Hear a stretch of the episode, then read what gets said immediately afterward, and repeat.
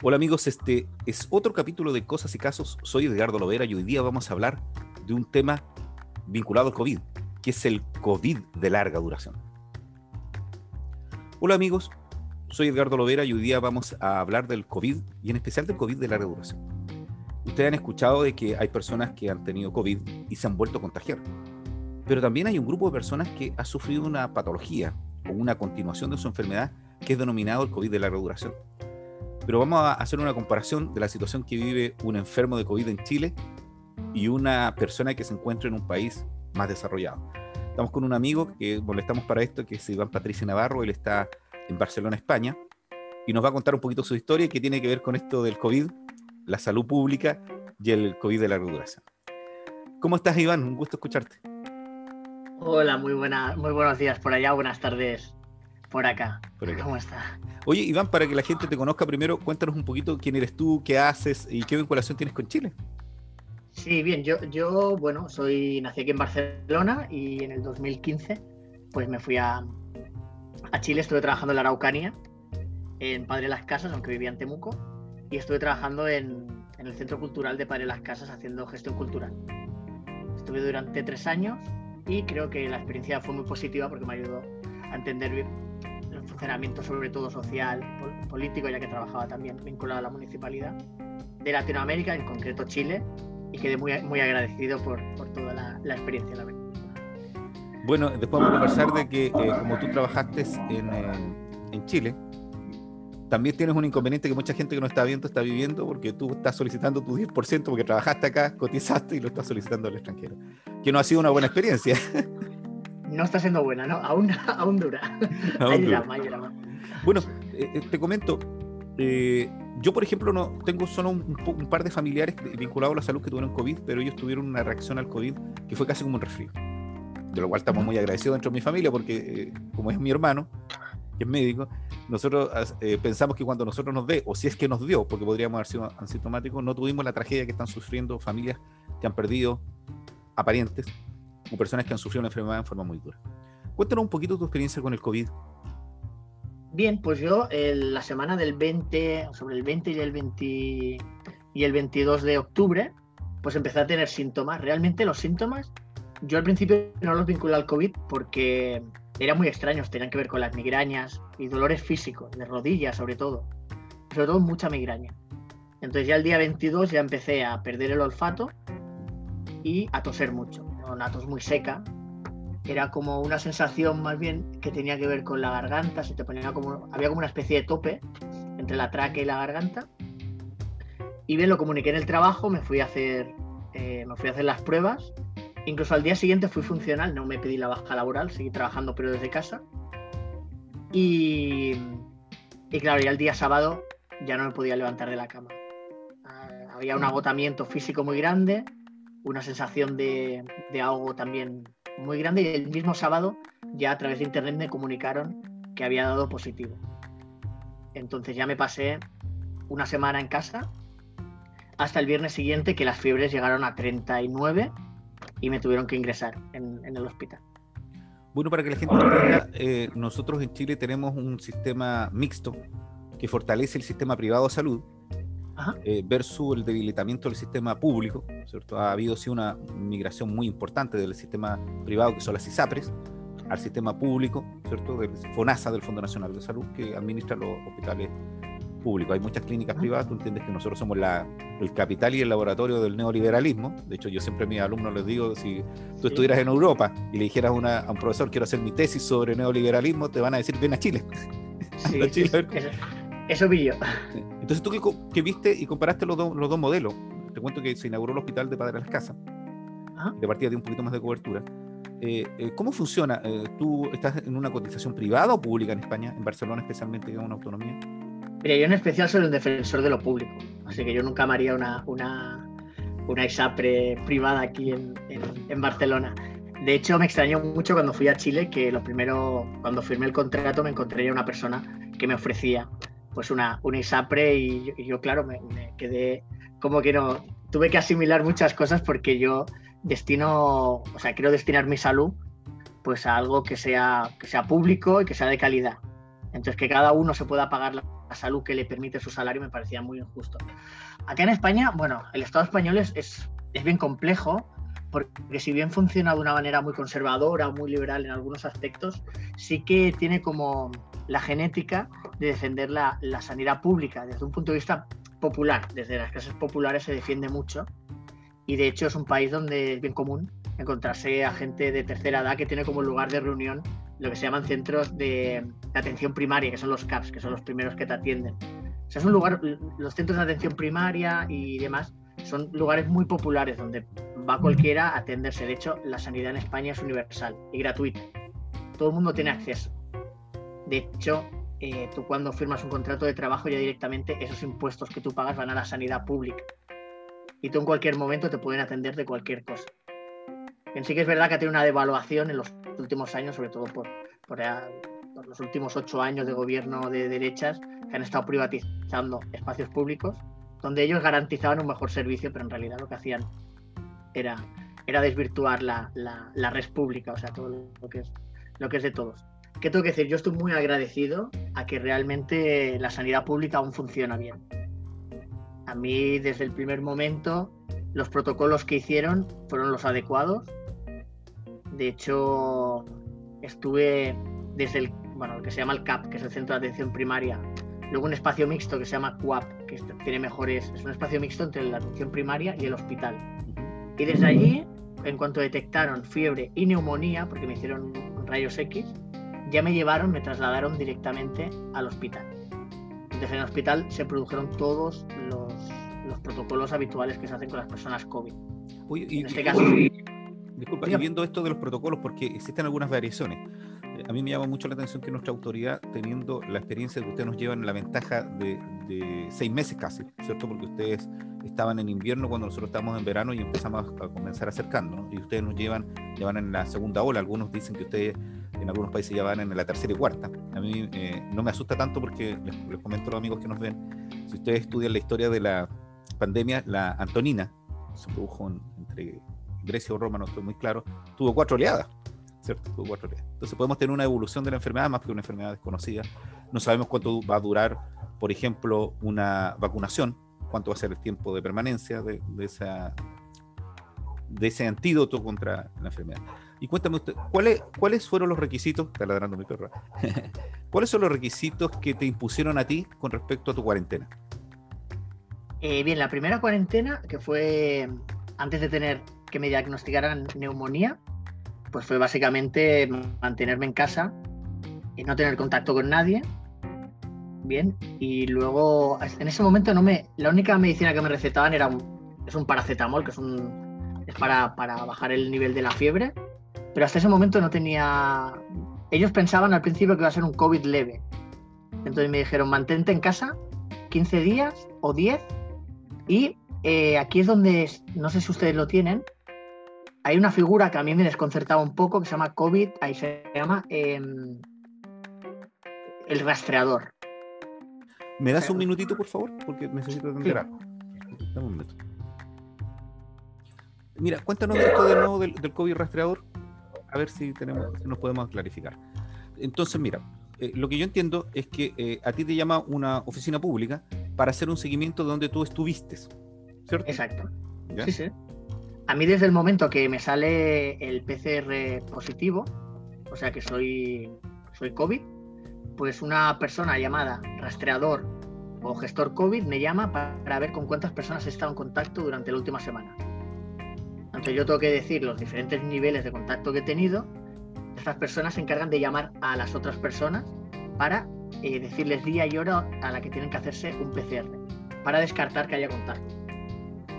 Sí, Entonces yo entiendo que es una forma muy eficaz de amputar directamente los contagios. Sí, yo, yo, no tengo claro si aquí en Chile sucede porque no, no, he tenido la cercanía, como te digo, no, no, he consultado si efectivamente una persona que no esté dentro de la red de salud, porque uno entiende que una persona dentro de la red de salud, que es el caso familiar que yo tengo de la persona que se contagió, está dentro de un circuito totalmente distinto a lo que está una persona natural. De tal forma que sí sé y tengo claro de que hubo algunas empresas, entre esos los gimnasios a nivel internacional, que hicieron un estudio a hacer el seguimiento para justificar en cierta medida que la gente no se contagiaba en los gimnasios, sino que se contagiaba intrafamiliarmente, ¿cierto? Dentro de su hogar. Entonces, de hecho, hay un segundo rastreador en este caso, que sería el privado, ya que tú también por el, por el hecho de estar contratado aquí en España, tu empresa tiene que tener una mutua privada. Pues tú siempre estás protegido por, por dos lados, la pública y la privada. Entonces a mí me llamó una rastreadora de la pública y por otro lado una rastreadora de la privada para ver específicamente con cuántas personas del trabajo yo estuve en contacto. ¿Cuáles eran las prohibiciones que te, imponía eh, la cuarentena? ¿Perdón? ¿Prohibiciones? Las prohibiciones, sí. Bueno, básicamente salir a la calle y, ya está, no, no había ninguna, ninguna otra. Estar en casa, no tener contacto con nadie y claro, es que es muy diferente lo que me pasó antes de en las dos primeras semanas, porque fue muy duro.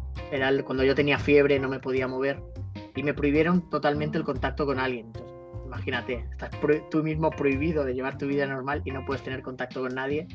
Y aquí entra quien tenga la suerte de que haya gente que le pueda dejar la comida en la puerta, que fue mi caso, que tengo familiares cerca. Y también la suerte que tengo de vivir solo, porque imagínate, en Barcelona es una ciudad donde mucha gente comparte el mismo departamento, gente que quizá no se conoce. Entonces sí que ha habido como algunos conflictos de gente que, que, bueno, que no podía conciliar. Y en este caso incluso los diferentes ayuntamientos, en caso de que sea gente de vulnerabilidad, les ofrece habitaciones de hotel. Eso es lo que te quería preguntar, porque lo que me preocupaba era, si tú estabas solo y fueras una persona que no tuviera familiares o estuvieras en una ciudad distante de tu familia, ¿cómo resuelve lo alimentario? Eh, ¿existe alguna un seguimiento en función de, entregarte alimento o si tú requieres eso te tienes que ir a estos establecimientos que nosotros decimos que son residencias sanitarias, aquí también las tenemos, donde tú vas a hacer tu cuarentena en esa residencia con una mejor o peor calidad dependiendo de la suerte, porque han habido aquí críticas que hay residencias sanitarias donde realmente te dejan un poquito botado y otras donde efectivamente tienes un mayor seguimiento. ¿Cómo resuelves eso? Yo, yo sé porque tengo un primo que también, un primo que es menor de edad, pasó la COVID en su casa, pues son cuatro, cuatro niños y el papá y la mamá. Y el ayuntamiento, que es de otro municipio, que es cercano a Barcelona, el ayuntamiento les ofreció para él una habitación de hotel, donde iba a estar pues servido de comida y lo iban a, tener ahí en cuarentena. Claro, yo al ser de Barcelona y yo no estar en ningún registro de pues de servicios sociales o así, pues a mí no se hubiera hecho cargo nadie, básicamente. Lo que sí está surgiendo en Barcelona de una forma muy espontánea son una cosa que en catalán se llama xarxas de support, eh, redes de ayuda.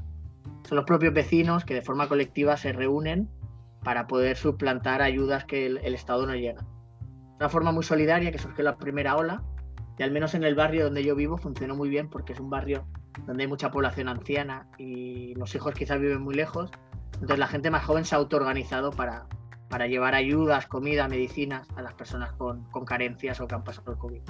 Bueno, sabes tú que esto es para que también la gente se dé cuenta de que existe un fortalecimiento muy importante de los regionalismos, las autonomías en España, pero principalmente los municipios. Podríamos decir que hay un salto muy importante desde el municipio al Estado central. Es decir, hay muchas de las cosas que, que son reguladas por el municipio, pero lo otro es que sin duda alguna, si no existe asociatividad y que los grupos humanos se vinculen, por ejemplo, una persona que vive en un edificio que no, que no conozca al vecino del frente, eh, nos dimos cuenta que era muy relevante saber quién estaba al frente, tanto porque podemos ayudar como que nos pueden ayudar, especialmente en este tipo de situación. Sí, aquí, aquí, aquí fue muy rápida la respuesta. He de decir que el barrio donde yo vivo es un barrio muy obrero en Barcelona y estamos aquí muy acostumbrados a suplantar nosotros a lo que tenía que hacer el Estado, el municipio, las administraciones, ya que no siempre llegan a, tiempo y llegan tarde y mal. Entonces, muchas veces los vecinos y las vecinas de aquí de, del barrio pues son los que han suplantado servicios mínimos. En este caso, la primera ola fue muy espectacular porque los vecinos de aquí lo que hicimos fue un catastro de cada edificio, las personas ancianas que vivían. Entonces, de alguna manera, se nos podíamos organizar nosotros para bajarles la basura, para ir a pasear a la mascota, para hacer la compra, medicinas y demás, pues lo hacíamos nosotros. Bueno, Isaac, te quería hacer una pregunta. Nosotros tenemos un circuito de permisos que nos autorizan a salir en las distintas fases y niveles que tiene el resguardo del COVID, que ustedes también lo tienen. Pero quería saber, por ejemplo, nosotros tenemos eh, la fase más dura, podría ser la fase 1, donde tú tienes que estar en cuarentena total. Tenemos una fase 2, donde solo tienes cuarentena los fines de semana, por decirlo así. Pero tienes que en esos circuitos pedir autorizaciones para salir. Por ejemplo, si quiero comprar alimentos, solicito un permiso electrónico que me autoriza dos veces a la semana a retirar a hacer compras, ¿cierto? Con un rango de, de una semana. ¿Ustedes tienen esa modalidad también? ¿Pedir autorizaciones para salir a comprar, por ejemplo, en seres básicos? Mira, ahora estamos en la fase de confinamiento municipal. O sea, no podemos salir de la ciudad, la ciudad de Barcelona. Bien, esto durante el fin de semana. Y tenemos toque de queda hasta las 10 de la noche. durante toda la semana. Entonces creo que la semana que viene ha salido que se va a hacer el cierre comarcal, o sea, se va a ampliar a ciudades dentro de la comarca. No se puede salir, no hay justificación para salir el fin de semana fuera del municipio. Entre semana sí, fin de semana no. Lo que quieren evitar es que como aquí hay mucha gente que tiene segundas residencias, lo que quieren evitar es que durante el fin de semana te vayas a, contagiar a otra. Lo mismo estamos sufriendo nosotros con el eclipse ahora. Y, sabes tú que te quería preguntar, pero la compra en, la, en, Barcelona, por ejemplo, tú estás en tu municipio y tú quieres ir a comprar eh, y no estuvieras enfermo de COVID o, no sabemos, ¿tú pides una autorización para ir a hacer eso? Bueno, creo, que aquí estamos hablando de dimensiones diferentes. ¿eh? Yo, sé, yo sé que en Padre Las Casas, si me quiero ir a Temuco, pues eh, hay, hay, recursos que en Temuco tienen y en varias casas no, entonces necesitaría permiso. Pero en Barcelona normalmente pocas cosas se pueden encontrar fuera de Barcelona como para salir. No, pero me refiero de tu casa al centro, por ejemplo. Yo, tú quieres ir al, al market, al supermercado. ¿Necesitas ah, dentro del municipio. Ah, no, no, sí que se puede. Sí, sí, sí, sí. Yo cuando digo cierre municipal me refiero a que no se puede salir del municipio. Acá lo tenemos. Claro. Dentro del municipio sí que se puede. Ya, entonces, pero tú sales sin pedir autorización, sin informar. A la calle sí. Ahora sí. Es decir, que hay un gran, hay un gran cambio entre la primera ola y la segunda. ¿Ya? La primera ola se, se implantaron, eh, se llamaba el plan de, alerta o así, que era, bueno, toque de queda durante todo el día, solo podía salir de forma muy justificada a la calle. ¿Qué pasó? Aquí el Estado se hizo cargo de una cosa que se llaman ERTES, que es si la empresa tenía que despedir por, eh, por COVID, el Estado pagaba el 75% del salario del trabajador. Y la empresa se quedaba libre de pagar. ¿Qué pasó? Se ve que la crisis que produjo esto fue tan grande que esta segunda oleada ya no se está obligando a la gente a quedarse en casa básicamente para que no cierren más negocios. Sí que hay negocios que han cerrado para siempre, como puede ser eh, bares nocturnos, discotecas, bueno, más enfocado al ocio de noche porque hay toque de queda, pero para evitar todo el tema económico de la primera oleada, pues sí que se deja que haya flujo de gente en la calle. De hecho, hay mucha gente en la calle, muchísima. Y, apelan, a, perdón, y apelan a la responsabilidad de cada uno, entonces. A mí me parece muy, muy, me parece muy responsable que una administración pues apele a la responsabilidad de cada uno, porque básicamente aquí se ve la lucha que hay entre, lo, entre la empresa privada, o sea, el capital o la vida. Quiero decir, por un lado nos están estimulando con compras de Navidad en la televisión, nos dejan ir a comprar colas kilométricas y luego por otro lado te están diciendo que es tu responsabilidad. Pero claro, tu responsabilidad en el fondo es un cargo público, porque te va a atender la sanidad pública. Y si en tu empresa echan a cinco personas porque ha habido muchos COVID y ha bajado la producción, también se encarga la, se encarga el servicio público. O sea que de hecho es una trampa contra nosotros que pagamos impuestos y nos sobrecargamos por ir a comprar. Sí, bueno, eh, eh, esto era una introducción principalmente para que uno supiera las limitantes. En Chile nosotros, que somos mucho, mucho más legalistas que los, españoles, a pesar que tenemos muchas cosas parecidas, yo encuentro que los errores que han cometido ambos gobiernos son muy parecidos. No digo yo, ¿cómo nos podemos parecer tanto en la administración pública? Es que nosotros eh, requerimos que nos diga la autoridad saque un permiso electrónico. Y eso que uno saque un permiso electrónico no significa que tú no vayas a salir sin el permiso, que es lo mismo que apelar a la, conciencia individual, ¿cierto? Porque tú sabes que tú en Chile, decimos nosotros, hecho la ley, echa la trampa. Y aquí igual. ¿Cierto? Entonces, eso nos parecemos demasiado. Entonces, mira, volviendo al COVID, tú tuviste tu tratamiento, te licenciaron, es decir, dijeron, señor, ya pasó la cuarentena, usted ya no da eh, muestras de síntomas, vuelva a su casa. ¿Y qué pasó después? Bueno, la realidad es que me, eh, cuando estuve en el hospital, yo entré con 39 de fiebre y me inyectaron eh, paracetamol. Fue la única medicina que tuve durante cinco días en el hospital. Realmente la sensación que da el hospital es bastante, bastante peculiar, porque la gente que estaba en la misma planta era una planta entera del hospital llena de gente con COVID. Entonces, claro, no dejan que entre los familiares. Estás tú ahí solo con un compañero de, de habitación que normalmente es alguien que tiene otra enfermedad y el COVID. Entonces sí que es, una especie de, bastante limbo este lugar. Entonces yo la, suerte que tuve es que hablé con los doctores de allí y les dije que yo me siento joven y fuerte, que entiendo que mucha gente mayor que necesita esa cama, que si ya no tengo fiebre, ellos consignaron conmigo que, sí, que lo mejor que podía hacer era continuar en mi casa. Entonces me confinaron en casa.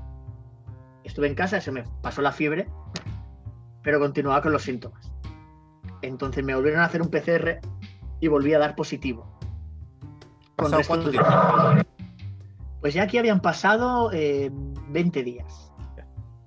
20 días volví a dar positivo. Y entonces para asegurarse, ellos, porque sigo teniendo, de hecho ahora, tengo que hacer un parón porque me estoy ahogando mucho. disculpa. Ah, no, estoy bien. Ellos lo que me dijeron era que tenía que eh, hacerme una serología, que es el PCR con sangre. ellos ven si tienes anticuerpos o no. Entonces esto ya ha pasado un mes, me hicieron la serología, di positivo en serología, o sea, positivo en anticuerpos, y esto ya me da la libertad de salir a la calle, porque yo ni contamino ni me contamina. Como que ahora tengo la vacuna autoinmunizada por mí. Entonces, ¿qué pasó? A partir de ahí me hacen un seguimiento, el seguimiento siempre es telefónico, y al ver que persisten los síntomas, los síntomas es agotamiento extremo y ahogo. De hecho, tengo esta maquinita de aquí, que es un pulsómetro. Es lo que te colocas aquí en el dedito. Y esto te va diciendo el nivel de, oxígeno que hay en sangre. Mm. Entonces, claro, hay veces que el ahogo son 90, pues hay veces que normal estoy en 92, 89. ¿Qué pasa? Como ven los médicos que no hay una evolución lógica, tienen que descartar que no sea continuamiento del COVID o que sean los efectos que me han producido. Como es de pensar que pasó una, una neumonía muy fuerte. Entonces me metieron en un TAC. TAC es la maquinita esta que te hace una revisión de todos los órganos. Y la semana que viene espero el resultado y a partir de aquí ya me derivan a un especialista, que es el neumólogo. Y ya tendré un doble seguimiento, que es la de mi, doctora y el neumólogo. He de decir que aquel sistema también de protección de la sanidad protege a los que hemos sido contagiados de COVID, así que tengo la suerte de, el privilegio más bien de seguir cobrando el 100% de mi salario, aunque no vaya a trabajar, que esto también te da garantías de supervivencia, menos. Mm. Bueno, entonces vamos a comentarle a los amigos. Lo que sucede es que tú tuviste tu COVID, pasado la, la cuarentena, 14 días, 15 días el promedio, ¿cierto? 20 días después, te vuelven a hacer un PCR y tú apareces nuevamente con COVID. Por lo tanto, por eso cuando conversamos la primera vez, tú me decías, sabes que te tengo que informar, Edgardo, que me acaban de detectar nuevamente COVID. Yo no entiendo que es un, doble contagio, podríamos decir. Posterior a eso, te hacen a ti eh, un seguimiento y determinan que tú tienes síntomas que continúan, que es lo que se denomina el COVID de larga duración, que, eh, es lo que los amigos que, tienen que haber accedido a este video tienen que haber dicho, ¿qué es esto el COVID de larga duración? Entonces, les explico, para seguir con la conversación con esto. Hay una duda con respecto al COVID. Si una persona que ha tenido COVID tiene una continuación de sus secuelas, por ejemplo, yo conozco una persona que todavía no ha recuperado el gusto, eh, ni el olfato, o en definitiva se transforma en otra enfermedad, todavía no sabemos, que tiene síntomas parecidos. Eh, cuando tú eh, piensas que solamente son secuelas es porque se te pueden haber incrementado o puedes tú tener algunas deficiencias. Por ejemplo, puedes tener un desgaste pulmonar tan importante que si tú no eras, por ejemplo, voy a poner un ejemplo muy burdo, se van a enojar los médicos que vean esto, si tú no eras asmático el COVID te podría dejar asmático. Estoy ejemplificando, ¿cierto? No, no es así para los amigos que ven. Pero puede suceder que tú, por ejemplo, lo que me dices tú, tu capacidad respiratoria antes del COVID era 10 y pos el COVID pasa a ser 7 y por lo tanto tú necesitas ciertos apoyos. ¿Cierto? La duda está en si eso es una secuela del COVID o eso es una mutación de esta enfermedad que en realidad te, te va a acompañar por mucho más tiempo. ¿Qué es lo que te han explicado con respecto a eso? Bueno, yo tuve una, una, de las especialistas que me miraron me dijo que el COVID no es una enfermedad pulmonar, sino que es multicausal. ¿Ya? Cuando se te aloja, o sea, lo fácil y sencillo es que te entre por la boca y por eso la gente asocia siempre que, es pulmonar. ¿Qué pasa? El primer lugar donde vas son los pulmones. Mm. Yo tengo compañeros del trabajo que se contaminaron la, la misma semana que yo, todos fumadores y sin ser deportistas, y todos se pasaron el COVID fumando en casa y sin más. Y yo en cambio que no fumo, yo no fumo nada, no he fumado nunca y, he hecho deporte. Y de hecho una doctora me dijo que el COVID tiende a alojarse en el lugar más sano que tienes. Pues hay gente que le afecta el riñón, gente que le afecta el riñón, gente que le afecta creo que también el, corazón, y lo que provoca son trombosis dentro de estos órganos. Vuelvo a decir, yo no soy doctor y, creo que no, esto que estoy diciendo es referencias que me llegaron a mí. Y por eso mismo te digo, es que más que nada eh, nosotros vemos muchos especialistas explicando esto. Por eso era relevante para mí el hablar con una persona que hubiera tenido COVID, especialmente la situación que estás tú. Yo, ahora, yo, no es que esté asustado, pero claro, el otro día me metieron en una máquina de estas que son las, las TAC. Es una máquina como una cápsula. Como un escáner de Y claro, es un escáner, exacto. Y esto es lo que ya va a definir todos los órganos que tengo en qué grado están de afectados. Entonces ahora tengo que esperar una semana a que me den los resultados, pero pero sí, los, síntomas vuelven a ser los mismos, sin la fiebre, pero vuelven a ser los mismos que el primer día. Bueno, hay que entender que el, cada uno de estos casos es particular. Tú acabas de dar de referencia que no serías un grupo de alto riesgo acá porque no eras fumador, no tienes un sobrepeso, no tenías ninguna enfermedad previa. ¿Cierto? Yo entiendo que no tenías ninguna enfermedad previa. Si pudiste soportar la contaminación de, la, de Temuco, de las casas, la contaminación ambiental, estabas como inmune. Pero lo extraño de esto, y tú tienes razón, porque yo ah, leí algunos artículos que señalan que, por ejemplo, habían eh, estudios con respecto al daño neurológico que estaba produciendo el COVID.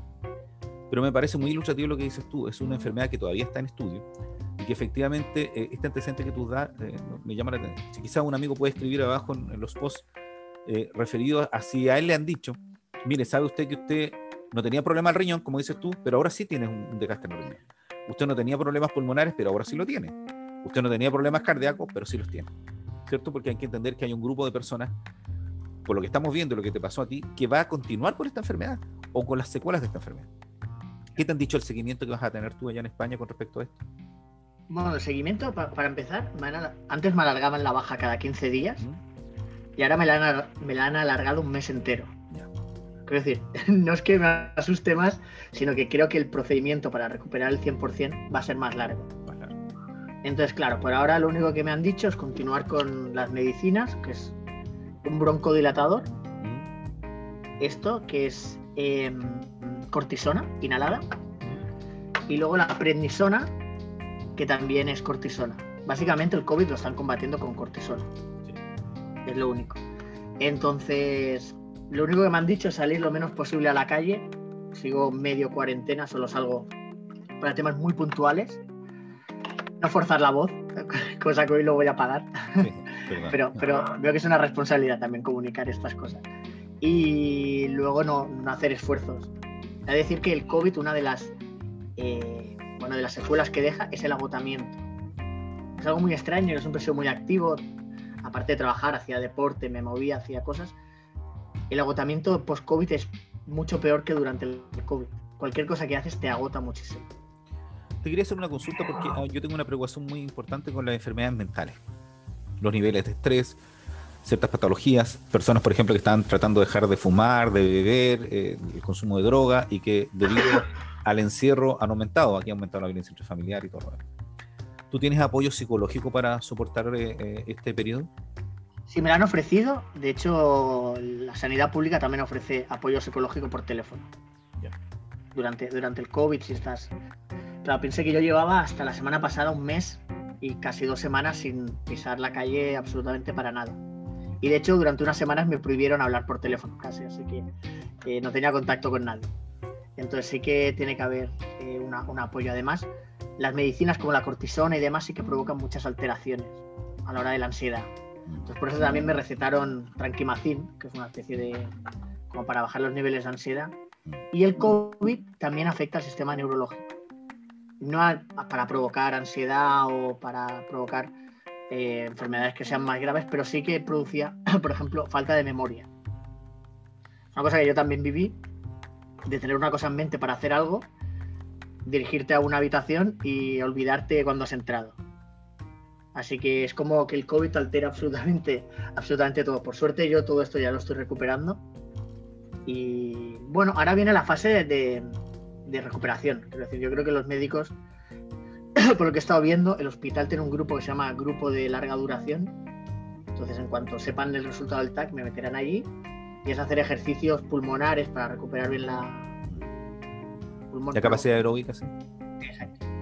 Pero vuelvo a decir, esto es algo que es, el especialista y lo tiene que decir cuando salga el resultado del TAC. Claro. Bueno, yo espero que tú tengas una mejora, que, que estés bien. Eh, encuentro que yo que estoy con mi familia es muy difícil llevar esta enfermedad en solitario. Eh, hay gente que la acomoda a la soledad, sí, pero, pero siempre uno necesita, somos animales sociales, necesitamos que alguien nos llame, el, afecto es muy importante para nosotros. Y eh, para ir concluyendo, te quiero hacer una consulta porque, aprovechando este, este espacio, tú eres beneficiario de, de AFP en Chile y te ha tocado hacer el trámite a distancia para requerir tu 10%. ¿Qué te ha parecido esto de, que uno pueda sacar los fondos previsionales y qué te ha parecido el comportamiento que han tenido las FP con respecto a esto? Mira, a mí me ha roto los esquemas porque como yo tenía el plan, bueno, tenía, no es mucho dinero, ¿eh? pero son los tres años cotizados. Primero, he de decir que me parece muy terrible que te obliguen a poner tus dinero, bueno, tu dinero que es para tu vejez en un fondo privado.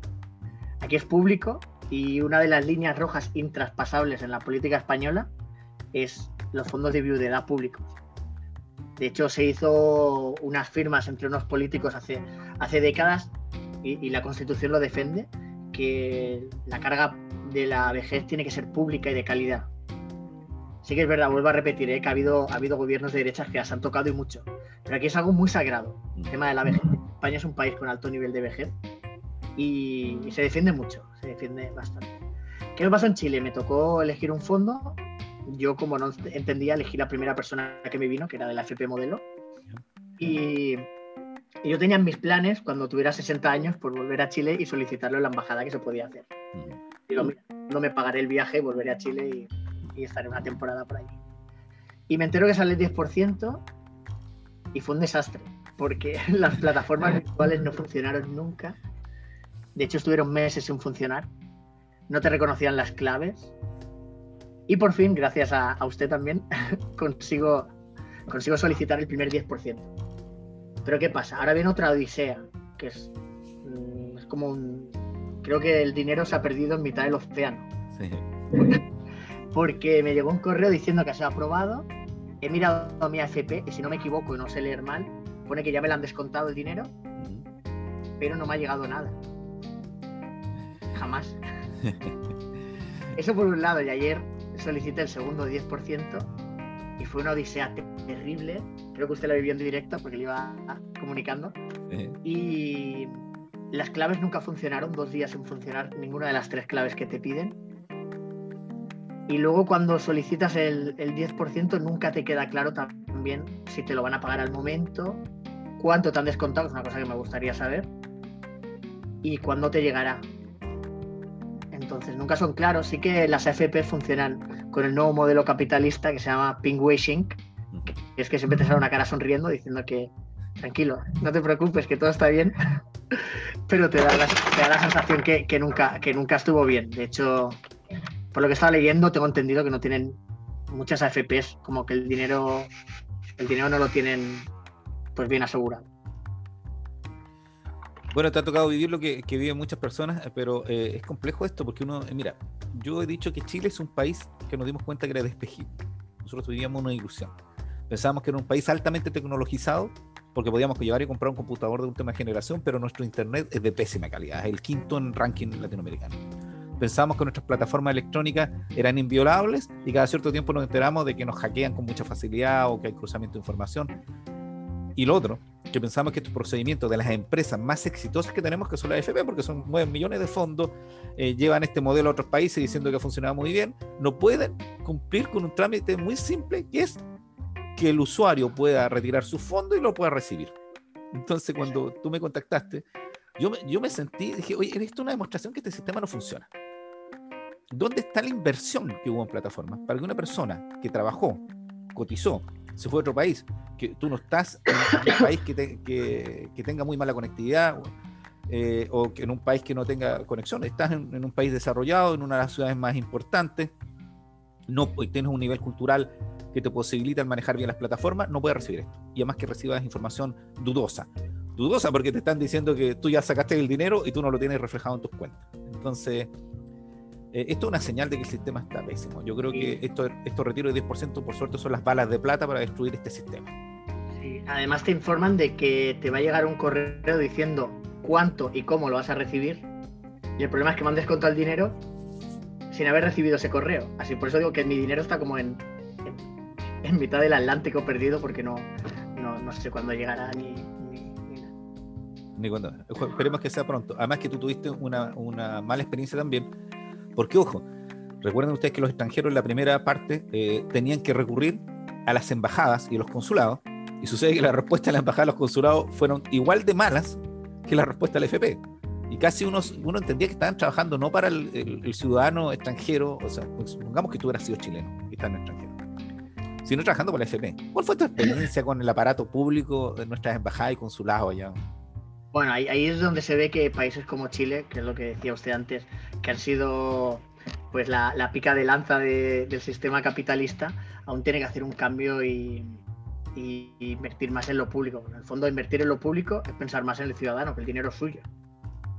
Entonces esperemos que esta nueva etapa en Chile pues os lleve a esta prosperidad pública.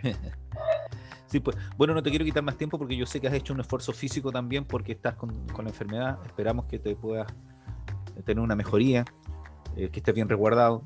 Vamos a tratar de seguir colaborándote para que podamos obtener el 10% que es tuyo, tu dinero, eh, en forma rápida. Y agradecerte. No sé si quieres darles un saludo a los amigos que nos vayan a ver, esto principalmente para que podamos compartir tu experiencia, ¿cierto? Más allá de, de los aspectos científicos que no los manejan.